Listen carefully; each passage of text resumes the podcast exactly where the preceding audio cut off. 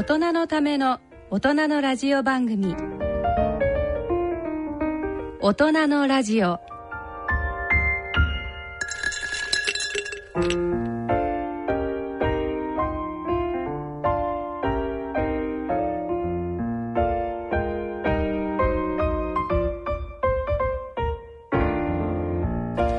ご機嫌いかがでしょうか？安倍賢人です。ご機嫌いかがでしょうか？ソンミヒョンです。えー、第2土曜日のこの時間は大人の愛をテーマにお送りいたします。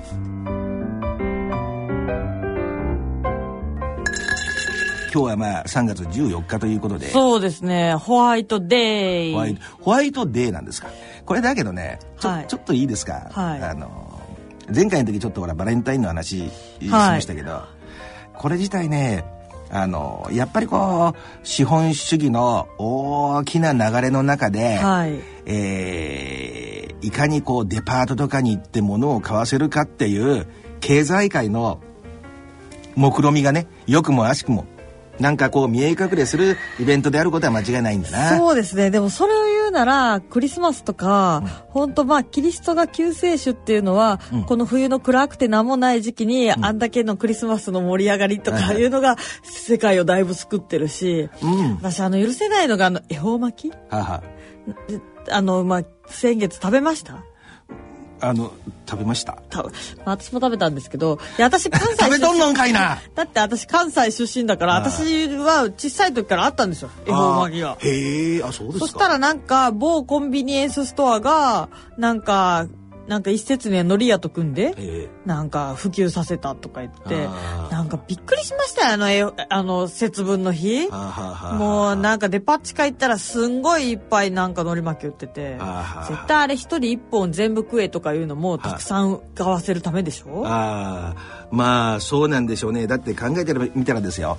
あのー私なんか子供の頃はやっぱ節分って言ったら豆まいて、はい。あの福は内福は内鬼は外ってやつやって、はい。落ちた豆を拾って食べて、はい。であとおなんかけんちん汁だったかななんだかな食べてあの目指しみたいなの焼いて。あ目指し？ええ。なんかイワシの頭をヒイラギにとか。そうそうそうそう。それをこうなんかこうクロスしてどっかに置いてみたいな。でもね私はそういうのを正直復活してもらいたいなと思うんですけど、はい。それでは全然あの商業効果が経済効果が望めませんよね。望めませんね。まあうちも豆を買って巻きましたけど、え。いや意外にね恵方巻きめっちゃ売ってんのに鬼のお面が売ってないんですよ。ね、だからそれ自体がぱりミハン先生もね 仕事がしやすいだからねそれ自体がもう本質から離れて、うんあのまあお金儲けの方に行ってるといやいいとこ悪いとこはケチつけてるわけじゃないですよ。あのーまあ私はちょっとケチつけてますけどねですけどあのクリスマス自体もそうらしいんですよね。もともとはだからあの季節のね自然のサイクルであのお正月と一致してるみたいな部分があったんだと。うんあのだけどそれを人間の文化の方にねあのキリスト様が生まれた日の方に移していったっていう頃からなんとなく自然と人間のこのお文明とか文化ってものを切り離してうん。いこうっていう動きが、あのー垣間見えるっていうのが私が読んだなんか論文に書いてあったことなんですけどね。なるほどうん。ねまあちょっと硬いこと話してしまいましたけども、ミヨン先生って何月生まれなの？私1月23日です。で、えー娘さんがうち元旦です。元旦ですよね。はい。私なんか本当は自分のことあんまり話したくないんですけど、はい。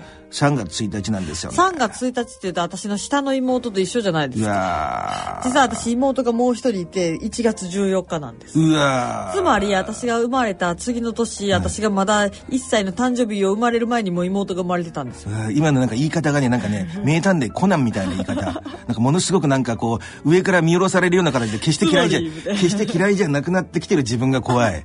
ですけどあれうあのさっきほらあの打ち合わせの時ちょっと話したけど3月生まれってよくないんですか？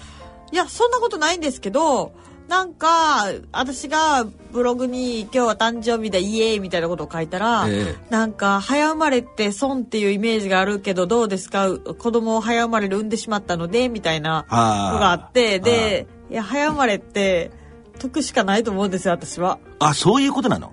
えーだって同じ学年の人の中で年取るの最後だし。ああなるほど。そういうことか。って思ってたんですけどでもなんかやっぱりあのスポーツ選手なんかはやっぱ4月生まれの人多いんですって。へえやっぱりねあの3月生まれとかだと体ちっちゃかったりしたらスポーツ苦手であんまりね得意なイメージにならないんですよね自分の中で。その通り。だからねあの私はずっと実際に3月生まれの人生をこれまで送ってきたわけですから大体、もう小学校の時とか前から5番目、で名前が安倍だからあいうえお順だと一番前、身長順だと必ず4番とか5番とか、そんな感じで。でやっぱりだけどねはっきり言って、えー人間としての成長も遅いですよね。あの、だって1年違ったら、体の大きさ本当に違うし、それなりにその、おーなんていうんですか、頭の理解力も、おーやっぱりね、大人の、今考えてみたら思いますけど、中学校の時の同級生で、その、おがたいのいい子なんていうのは、結構もう、いろんなとこでもう、あの、私なんかの時は頭坊主しか行けない学校だったんですけど、それでもちょっと伸ばしてみたりとか、大手コロンつけてみたりとか、なんかものすごいおしゃれしてるわけ。私一切そういうことに関心なかったから。もういつも完全な坊主。一人だけなんか本当に中学校行っても小学生みたいな。あのそうなんだ高校の時でも野球部じゃないのに最初坊主だったですからね。へえなんかそういう色恋にも関心なかったもの、全く。そうなんだでも中学ぐらいになったらもうなんか第二次成長の出方とかで結構1年ぐらいの差って個人差なくなってくる気するんですけどまあでも3月生まれでさらに成長がゆっくりだったらすごい差になっちゃうかもしれませんね。私ね、今考えてみるとそうだったんかな。だけど、1月でしょ？はいそんなに変わるわけでもないね。1月と3月あんまり変わんないかなで娘の保育園で見てると、うんやっぱり同じ学年だけど5月生まれと1月生まれじゃもう全然違いますよもう。ああ、そうでしょうね。はい、まあ、今3歳になってようやくそこまで差もなくなってきたけど、ええっていう感じですかね。あのね、本当に本当の話していいですか？はい。だから、女の子なんかの私なんか体が大きい子いっぱいいたわけ。小学校の時。あまあそうですよねこ小学生の時って女の子の方がちょっと大きいんですよ。そうでしょ。で成長も向こうの方が早いから、はい。だからねいまだに覚えてるんですけど近所にいた女の子、まあ、本当は名前言いたいですけど名前ちょっと伏せときますけど、喧嘩になってね小学校3年生の頃だったかな。こうやってほらこうやって手と手をこうにやるやつあるでしょ。なんかこうプロレスで最初に組み合う時のね指こうかまらせてこうってやつあれをやられてその女の子にうってやられちゃった経験があって、なんかうんいまだにこの年になっても覚えてるっていうことはなんとなくこのあれですよね、うん、3月14日かなと。まあそんな感じのお大人のラジオですよね。はいえー今日も盛りだくさんですので、えー始めていきたいと思います。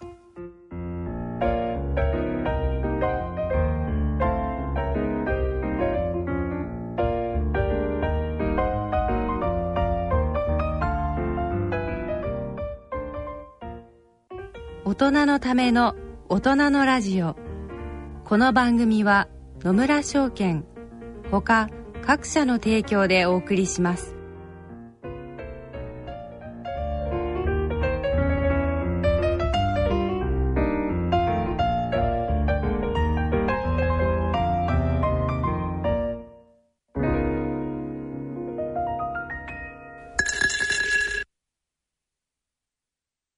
野村。第二の人生に必要なのはお金だけじゃないから。ゆったりとした旅を楽しみたい。健康はもちろん若々しさもまだまだ保ちたい。住まいをもっと快適にしたり相続のこととかもしもの時のことも考えておきたい。セカンドライフのために知りたいことってたくさんありますよね。あなたのハッピーなセカンドライフのために。野村証券の本支店ではさまざまなスペシャリストを講師にお招きして野村のハッピーライフセミナーを開催しています。詳細はウェブで「野村のハッピーライフ」と検索してください。なお当セミナーではセミナーでご紹介する商品などの勧誘を行う場合があります。それの村に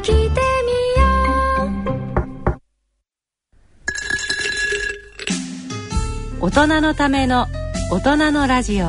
えー神奈川県20代男性愛さんからの女性女性。女性ね。ごめんなさい、えーいつも孫先生のブログを拝見しております、えーラジオ番組で質問を受けておられるのようなので、えー投稿いたしました。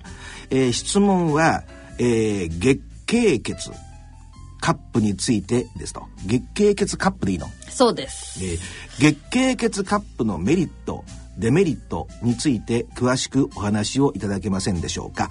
仕事かっこ夏季にプールに入ります。閉じかっこの関係でタンポンを使用することがあるのですが抵抗感はあります。えーブログではとても快適とのことでしたがこんな私でも受け入れることが可能なのでしょうかと。いうことですいや、もうこの質問、よ、安部先生全部読んでくれはったわ。すいませんね、未知の単語がいっぱい出てうんきて。確かにね。いや、もうこれちょっとかなり安部先生、あの、蚊帳の外な質問です。いません。はいはい。女性による女性のはいはい。ための質問なんですけど、はい。月経カップ、まあ、月経血カップは、あの、なんかシリコンでできた、なんか、杯みたいなやつなんですよ。あで、それを膣の中にコポって入れるんですよね。あすると、まあ、あのーまあ男性なんであんまりわかんないと思うんですけど、ああ。女性は毎月せ生理の血が出てきてああ、で、それをナプキンとかこう下に敷いといて、そこにこう染み込むようになってるんですけど、まあなんかそんなさ、血血がついたやつが股にあるとなんか、そうですよね。なんかみんななんかナプキンにかぶれたり蒸れたり、はなんかこう酸化して匂ってきたり、はなんか非常に不愉快な一週間を過ごすんですよ。で、それが、もう、まあ私アメリカ製のカップを買ったんですけど、ええそれ膣の中に入れとくと勝手にそこに血が溜まるんですよ。へえ。で、それをトイレでビャーって捨てて、それは本当のカップなの？カップです、カップです。シリコン製？そうそうそうで格好してるわけだ。それを入れとくんだ。入れとくんです。で、それをトイレに捨てるんですけど、ええ。これがね、またね、もう全然安倍先生に共感してもらうつもりは全くないんですけど、血が一滴も出てこなくてめっちゃ快適なんですよね。だから、あのーまあ、通常だとね、タンポンか、ええタンポンっていうのはこう、なんか繊維でできてて、え膣の中に入れとくと血が染み込んで、まあ、要は、こう、そこで、まあ、吸わせて外に出てこないようにするんですけど、はそれか、もしくは、まあ、ナプキン。あはい。で、まあ、最近では、こう、布ナプキンとか、はい。それ洗わないといけないからめんどくさいんですけどまあ、そんなんもあるんですけれども、このカップは、もう、非常に快適。へえそれ透明なんですか？シリコンでできてるってことはまあ、色、色がついてるのもあります。へえたお高いの？えっとね、残念ながら日本では、なんか薬事法の関係で日本では作ってないんですよ。へえなので、まあ、個人輸入っていう形にはなるんですけど、簡単にアマゾンとかで買えるんですね。へえで、アメリカ製とかカナダ製とかがあって、私が買ったやつは4000円ぐらい。へえそれはなんていうタイトルで打てばいいんでしょう？メンストレーションなんとかですか？メンストレーションカップかな。まあでも出てくる気はするでしょうね。この人ほらそうですね。買われる可能性もあるから。えっとね、まあ、あのー日本でよくなんか見かけるのは、スクーンカップとか、はあ。ディーバカップとか、はあ。ムーンカップとか、その3種類がよく見かけます。商品名です。はい。これディーバカップとスクーンカップと？と、あの、ムーンカップ。ムーンカップね。がよく見ますね。ねあの私ほらもう全然こう枯れてますからこういうこと全然違和感なく喋れると思うんですけど、はい。それ一度使って、はい。使ったやつやっぱり捨てちゃうわけ。そしたらもう一回戻せるい洗洗って。ああだけどじゃあそれおトイレ行きますよね、はい。血を出しますよね、はい。もうほらあの体調の不良ですから普通に話せずで血を捨ててるとまたあの流しかなんかで洗ってまあ、流しがあれば流しで洗うし、え流しがなければ別にそのまま戻しても大丈夫だと。ああそういうことなんだ、はい。なるほど。そんな存在知らなかったな。そう。でもこれがね、めちゃめちゃ楽なんですよ。でもやっぱりそういうところってあと西洋の文明ってやっぱ進んでますよね。だってだって液体が来るわけなんだからやっぱり常識で考えたらこうカップを置いておくべきですよね。そうなんです。これがね、ええ。だから、その、普通の高分子ポリマーのええ。ナプキンとかだと、えまずそれにすごい資源が使われるわけですよね。で、ゴミが出るじゃないですか。それ燃やさないといけないわけですよ。それだけで全くエコじゃないですよね。ええで、例えば災害とかでナプキンがない場合とか。そうですよね環境にも優しいですよね環境に超優しい。だから発展途上国の女性なんか、ええその上下水道が整備されてないところとか、はいはいそういうのすごいですよね。それって大きさ的にはあのーこういうなんていうんですかそうですね。大きさ的にはお、ちょこぐらいの大きさなんですか？そうですね。おちょこより、まあ、おちょこぐらいかな、ちょうど。はい、それで想像なんですけど、はい。あのよくほらあのちっちゃいタコとかクラゲとかいますよね。あんな感じの存在なの。でカップ形のカップの形になってんの。えタコっていうのはあのなんか要はホタルイカとかタそういうタコは元いタコは元いでクラゲクラゲのちっちゃいやつとかいますよね。ああいう感じなのまあクラゲ似てるかもしれない。ああ でもクラゲっていうかまあ杯受けるようにするんですけどね。へえいやー。ああなるほどなるほどさすが宮崎さん。後ろに資料がついてる。資料っていうか私のブログのあれですけど1はあ。月やったかな？2月やったかな？2月2日のブログだ。はーい。なるほど。いや、私二つだけ感想を言っていいですか？はい。まず最初あの、月経血カップって読むところは月経感のワンカップを想像しちゃそうなんですよ。ワンカップ大関みたいですよね。それから、あともう一つは、あのーもし私が女性だったら、ちょっと今男性なんですが、ちょっと使ってみたいなっていう衝動に駆られてしまったっていうことかな。性交渉の経験のある女性だったら普通に使えると思いますなるほど。はい経験ない方はちょっとカップが入らないと思うんですけどでも一点だけこの方は真剣にあのーほらタンポンを使用することも検討しててなんかねちょっとほら、えー不安なんだろうと思うんですけど、はい。そのことについてはどうでしょう？いやもうタンポンが使えるんだったら全然問題ないですよ。あでもこの人まだ使ってないんじゃないの？いやタンポンをを使用することがあるのあそうかそうかそうかそうか。ごめんなさい。だからタンポンができるんだったら全然問題ないですよ。あなるほどなるほど。もうね日本女性ねなんか自分のその女性器にすごいタブー感が強くて、うんなんか見た見見るのも恥ずかしいし触るなんてとんでもないみたいな方がいらっしゃるのであー。タンポンえー、そんなの怖くて使ったことないみたいな方がいらっしゃるのでそういう方にはちょっと難しいかもしれないんですけどでもやっぱりそこで別に自分の体なんだか普通に触ればあのもう月経が夢のように楽になるっていうー話ななんるですよね。ほど。わかりました。あのこういう形でちょっと締めさせていただいていいですか？はい。私がものすごく体調悪くて痛かった時に初めて座薬を使ったことがあるんですけども、はい。あれもなんか慣れてみるとなんてことはないなっていう感じなんてことないですよね座薬なんてうんね。だからちょっとそれと一緒なのかなっていうまあ乏しい経験の中からねこういやあの一生懸命共感してくださろうという気持ちがすすごくつあの伝わってきてあのえいいと例えだと思います。最後がこうなんか今度は口ごもってしまってるところが 逆に良かったりしますね。はい、ありがとうございました。えー、番組では大人の皆様の愛の悩み、特にセックスの悩みに関するご質問、ご相談を受け付けています。えー、ご応募は大人のラジオの番組ホームページにありますメール送信欄をクリックいただきご応募いただくか、えー郵便番号105-8565 105-8565ラジオ日経大人のラジオの係まで郵送にてご応募ください。えー採用されました方には孫先生のご著書をプレゼントさせていただきます。これ漏れなくですね。えーまた、頂戴しました質問は、プライバシーに十分配慮し、取り扱わせていただきます。えー全くの匿名でもご応募可能です。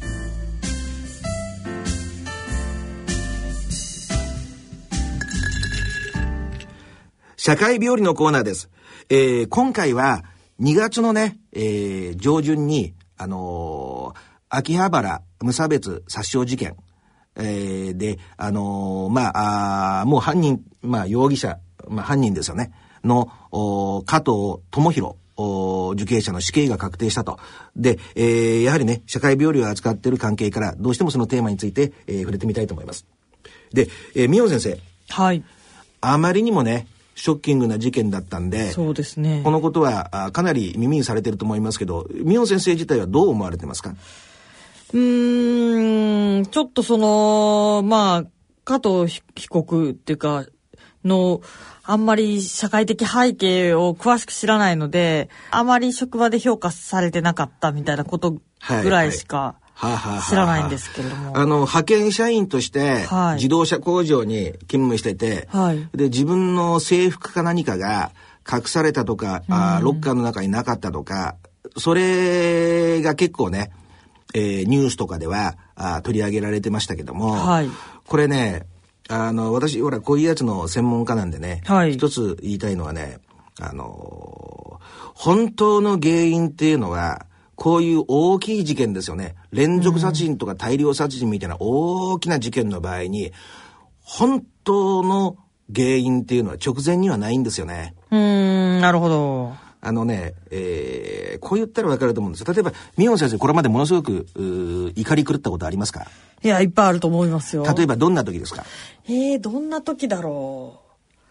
もうでも私なんか、そうそう、ちょっと話それちゃうかもしれないんですけど、あのーヒマラヤのすっごい空気の薄いところまで山登ったらね、はいはい。もうなんか酸素飽和度がもうすごい低いようなところはいに。行ったら、なんか怒りばっかり湧いてくるんですよね。ああ。なんかわかんないけど、ずっとね、なんか思い出して腹を立ててるんですけど、なるほどとんどが親に対してでしたね。なるほど。それってね、はい。ああのー非常にポイントがあって、はい。ものすごくカットしてきた時も呼吸が浅くなるって言いますよね。だから必ずしも無関係じゃないと思います。だけどそれって結局それが原因なんじゃなくて、えー頭に来ることがあった上でのその途中経過で起こることですからね。それがしでもその生物ですから、反、生物的な反応で、えーそういう状況になると、やっぱりね、人間って前も話したことありますけど、ものすごい冷たい氷水の中に手を入れてるだけで頭に来るんですよね。うん、そうなんだ。不快感っていうのは怒りに変わるんですよね。ああ、それでなんか、いや、私それ、一人プラスガイドさんとかで行ったんですけど、あれ友達と行ってたら多分大喧嘩してたんちゃうかなと思って。なるほど、なるほそうど。で、その時に湧いてきたのが、ほとんど、なんかもう小さい時から、なんか、別にうちの親毒親とかじゃないんですけど、はいはいはいはいちょっと変わってるんですよね。はいはい父親も母親も。はいはい。なんかあんなことがあって、自分はそれが普通だと思ってたけど、やっぱりあの時親はおかしかったみたいなことをいっぱい思い出して。なるほど。まあね、親に直接切れたこともあるんですけど、はあ、はあはそうそうそう。それで、なんか親に、バーって、まあ母親ですけどね。はいなんかなんで私がこんこんなことさせないかんのよみたいなことを言うと、なんか、はい、ここで全部発散しちゃいなさいとか言ってくるんですよ。へえ。で、それで発散、別にあんたに切れたからってスッキリするわけじゃないのに、発散しろとか言われて、その、ああ、ここで私に、こう、バーって怒鳴らせたら、これでこの人はストレス発散して、チャラになるわって思ってることに余計に腹が立つわけですああ、よね。コントロールされてる的なコね。ントロールっていうか、あ、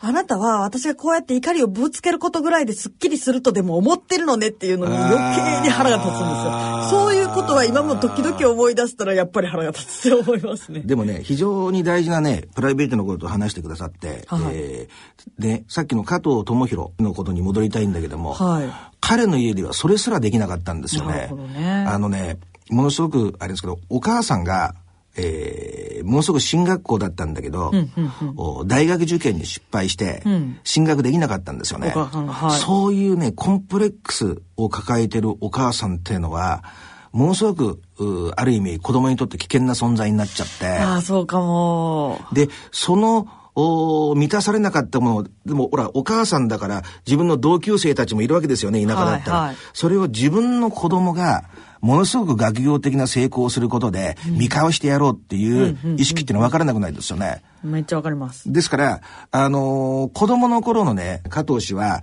比較的明るい顔してるんですよ。でも、お母さんは教育ママだったから、あのー有名な話で10秒ルールっていうのがあって、はい。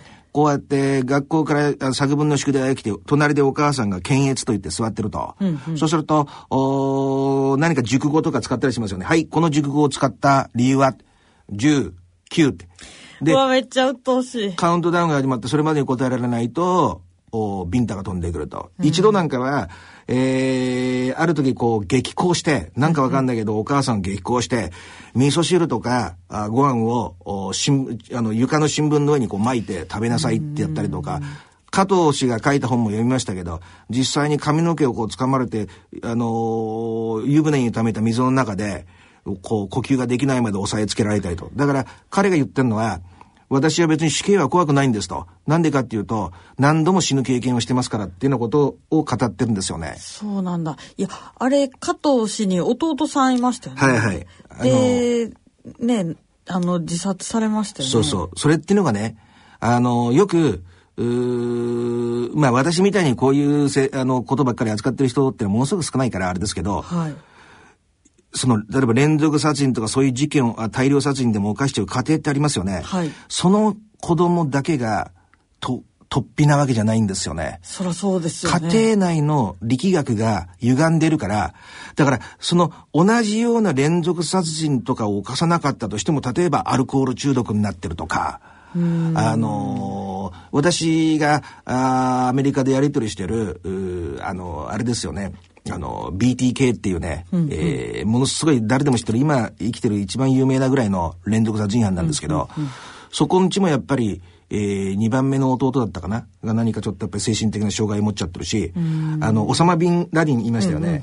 ああいううアルカイダっていうものすごい、まあ、あ暴力的な、あの、あれを、えー、率いてましたから、家庭の中で、やっぱり2番目の息子さんだったかな？は、あ動物虐待したりとか、かなり歪んでた。だから、あの、その子だけがなんていうことは普通ありえないんですよ。うんその、じゃあ、加藤家の話に戻ると、はい、その、例えばその、殺人を犯した加藤氏だけにすっごい、まあ、虐待まがいの教育をしてたのか、それとも、いるじゃないですか。なんか一人だけめっちゃ可愛がったり、一人だけめっちゃいじめたりとか。はいはい、非常にいい質問で、うん、最初は加藤氏だけだったんですよ。小学校、中学校まで成績良かったから、うん、ただありますけど。でも、高校に行って、えー、県内のものすごくトップクラスの進学校に入った瞬間に、高校入ってから難しいですよね。そうした時にもう急にこう、おまあ、あワンノブゼムになっちゃうわけですよね。うんうんうん、えー、群衆の中に漏れちゃうと。その瞬間にお母さんが急に手のひらを返したように見捨てるわけ。うんうん、そっから弟の方に行くわけ。そうなんだ。した時に、彼はそこまで自分の気持ちをずっと殺してお母さんの顔色ばっかり見て言ってみたら、あの、庭でこう鎖で繋がれてるワンちゃんみたいに飼い主が来るのずっと待ってて、自分の気持ちなんか育ってないわけ。うんうん、社会出て生きていけるような、だって友達を作ることもダメ、テレビ見ることもダメ、うん、人間なんか育つわけないですよね。そうですね。した時に、えー、高校で見捨てられます。うん、で、加藤氏本人も、次は俺がね、俺のことが気に入らなくなったら次は弟方。俺がいなくなればいいと思ってんだろうみたいなことを実際に入ってるわけ。それで、居場所がないくて、実際に外に行っても人の顔色を見るような、あなんていうのか、対人スタイルしか自分はわかんないわけ。お母さんに尽くしてきちゃってるから。そんな時に、あの、唯一、だから自分の本心を出せないわけ。家庭でも、お外でも。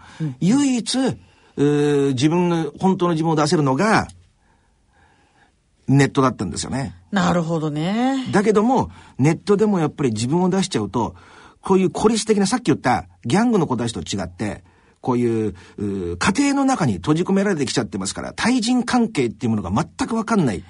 そういう人がネットだともう叩かれたりしますよね。そう、浮いちゃってて、決して悪気はないんだけども、どんどんどんどん敬遠されていっちゃって、ネットって顔見えないからこそ余計高度なあのスキルがいると思いますわ。そうなんですよね。で、またそういう同じようなタイプの外でうまくいかないような人っていうのも多いから、実際にね。なるほどね。ですから、あの、そんなところで、えー、最後の人と交流できる。やっぱり人間は社会的な動物って言いますから、はい、そういう人との交流がなかったらそれだけで生きていけないんですよ。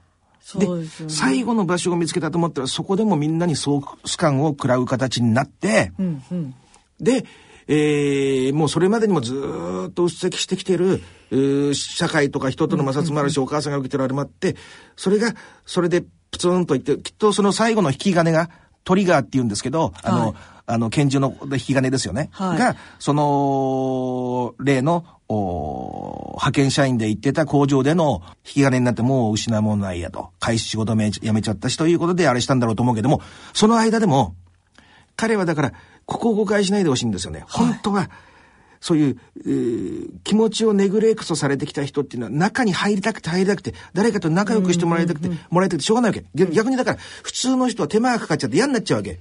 重くなりすぎちゃって。でね、で、その、実際の犯行に及ぶ前に、途中でその、包丁とかね、うんうん、そういうものを、まあ、あの、あれだともっと大きなやつだったと思いますけど、うん。うん、それを購入したところの店員の女性が、うん、あの、ものすごく、心地よく対応してくれて、うんうん、一瞬でですと、やっぱり人と話すのっていいなって言って、で、だけどそれちょっと。ね、気になること言ってるのは、いい子、ね、いい人を演じるのは慣れてるからと。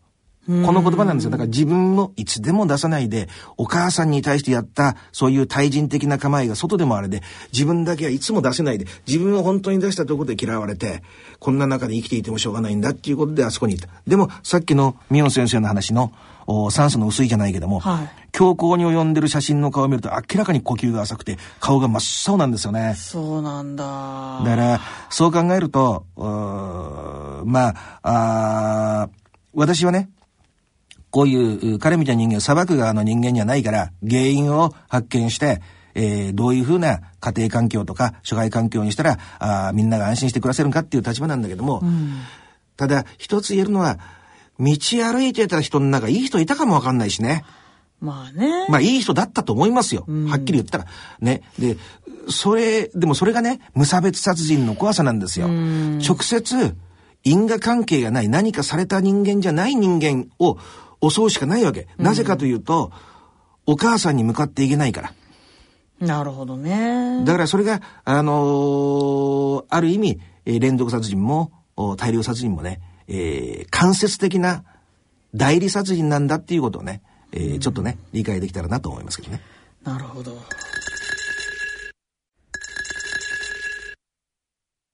野村、ちょっと気になるお金の話。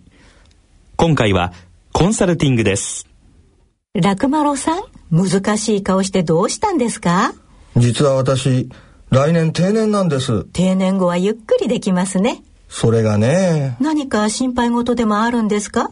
退職金は嬉しいんですが、一度にまとまったお金をもらってもどうしていいかわかりませんし、これからの老後にいくらぐらいのお金が必要か想像ができないんですよ。それなら野村証券に相談してみたらいかが？お客様一人一人の将来のご要望などをお伺いして定年後のマネープランについて気軽に相談できますよそれはいいですね。じゃあ、今すぐ相談に行ってきます。ちょっとちょっとこんな真夜中では空いていませんよお金に関するご相談はお近くの野村証券へどうぞそれの村に来てみよう大人のための大人のラジオ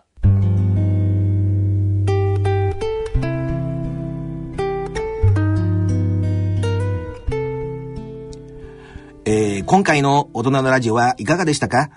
えーさて、番組では疑問、質問、ご意見、ご感想をお待ちしています。宛先です。えー郵便の方は、郵便番号105-8565、105-8565、ラジオ日経大人のラジオの係まで。あるいは、ラジオ日経大人のラジオの番組、ホームページからの投稿もお待ちしております。えー、それではお時間となりました。ここまでのお相手は私、安倍賢人と、ソンミヒョンでした。それでは次回の放送まで。さようなら。さよなら。